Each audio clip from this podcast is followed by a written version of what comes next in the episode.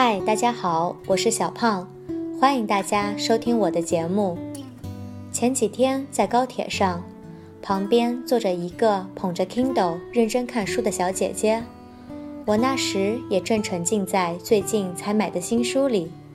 后来我们无意间聊了起来，聊到最喜欢的读物，聊到现在人在阅读时更喜欢纸质书还是数字媒体。然后我们随机问了坐在周围的几位朋友，看看他们是怎么想的。Triệu Tuyết Mai, 22 tuổi, đến từ thành phố Thượng Hải, là sinh viên năm thứ tư. Tôi thích đọc sách giấy. Từ khi còn bé, tôi đã được tiếp xúc với sách giấy. Sách điện tử cho đến khi tôi 17 tuổi, tôi mới biết nó tồn tại. Tôi mê mẩn những cuốn sách, bởi bìa sách đẹp đẽ. Cảm giác chạm bảo tường cuốn sách làm cho tôi rung động đến tầm tim. Cảm giác trơn nhẫn ở bìa hay cảm giác giam giác của tường trang giấy. Một cảm giác mà sách tiền từ chẳng thể mang lại cho tôi. Tiền rồng Anh nói sách tiền từ tiền rồng đây. Nếu không có mảng, mất tiền thì thật khó đầy đọc sách điện tử. Đi xa, đi chơi, bạn đều có thể mang theo sách giấy. Tóm lại, tôi thích sách giấy hơn sách điện tử. 赵雪梅，二十二岁，来自上海，大四学生。我喜欢纸质书，从小一直看的就是纸质书。大约是在我十七岁的时候，我才知道电子书的存在。 我特别喜欢一些书，因为书的封面很漂亮。通过与书的直接接触，能够深入震撼到我的内心。指尖划过光滑的封面和每一页纸，这种感受是电子书无法带给我的。方便，谁说电子书方便的？如果没有网络，没有电，就无法使用电子书了。出远门、出去玩，都可以随身带着书。综上，我更喜欢纸质书。Lý Lệ Văn, 28 tuổi, đến từ thành phố Vũ Hán, làm nghề giáo viên. Tôi thích đọc sách giấy. Sách giấy có mùi vị riêng của sách giấy mà sách điện tử không thể có. Mùi hương của giấy mới trồng lườn khác biệt trong mỗi quyển sách đều khác nhau. Còn sách điện tử đoàn mùi nhờ và lúc nào cũng như nhau. Cầm chân đai quyển sách đương nhiên sẽ thích hơn cầm sách điện tử. Với lại, đọc sách giấy không bị mỏi mát quá nhiều.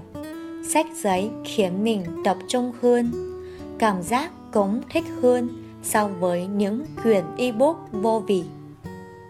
李丽文，二十八岁，来自武汉，老师。我喜欢纸质书，纸质书有独特的香味，这是电子书没有的。每一本书的香味、重量都是不一样的，电子书全是塑料味，无论何时都一样。纸质书的手感自然比电子书要好，而且纸质书不伤眼。让我的注意力更集中。比起那些无趣的电子书，我更喜欢纸质书。Jun Thành, 32 tuổi, đến từ thành phố Quảng Châu, là viên chức của công ty. Tôi đọc hỗn hợp Kindle và sách giấy. Lúc chưa có sách điện tử, thì tôi chủ yếu đọc sách giấy. Hỏi mới có thiết bị đọc sách điện tử Kindle thì chủ yếu nhìn ebook trên Kindle. Tôi mua Kindle cũng là đầy hạn chế mua sách giấy và tiết kiệm tiền. Tuy nhiên, khi đi hiệu sách thì cứ bị các cuốn sách cám dỗ nhưng thành ra lại tốn tiền mua sách hơn.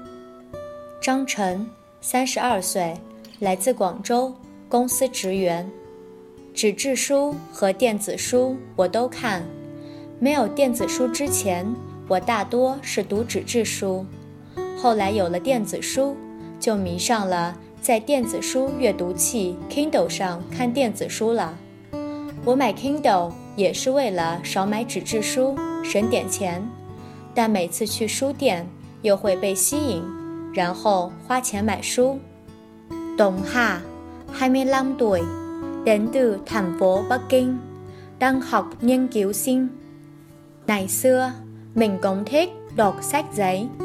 Tự hồi có sách điện tử thì đã nghĩ là không bao giờ mua sách giấy nữa. Về ebook có thể tìm nhiều, dễ thấy, nhanh hơn đi mua sách giấy. Ebook lại dễ đảo ghi chú và nhanh chóng tra từ điển. Cơ mà được 3 năm đến bây giờ thì lại nhớ sách giấy với cảm giác đi mua sách nên chắc lại chuyển qua sách giấy. 宋夏，二十五岁，来自北京，在读研究生。以前我很喜欢看纸质书，有了电子书后，我就想着再也不用去买纸质书了，因为比起纸质书，电子书的优点有很多，比如数量多、容易搜索、速度快、方便标记等等。三年过去了。现在又想念买书的感觉，所以一定又返回去看纸质书了。Trần Tân Nhi, 35 tuổi, đến từ thành phố Tây An, là kỹ sư thiết kế. Tôi thấy lựa chọn ebook là hợp lý. Thứ nhất, sách giấy mua rất khó, nhất là sách nước ngoài. Thứ hai, ebook có thể đọc khắp nơi mà không cần phải luôn mang theo cuốn sách bên mình. Thứ ba, có thể đọc nhiều sách mình mong muốn nhưng lại đỡ phải tốn tiền. Trần Xin Yi, 35岁，来自西安，设计工程师。我觉得选择电子书比较合理。第一，纸质书很难买，尤其是一些国外书籍。第二， 电子书可以在任何地方看，不必随身带着纸质书。第三，可以看很多我想看的书，且不用花钱。Còn bạn, bạn thích đọc sách giấy hay sách điện tử? Vui lòng chia sẻ với chúng tôi dưới đây. Chương trình hôm nay xin hết ở đây. Cảm ơn các bạn đã quan tâm theo dõi. 你呢？电子书 和纸质书，你更倾向哪一个呢？留言告诉我们吧。今天的节目就到这里，感谢您的收听，我们下期再见。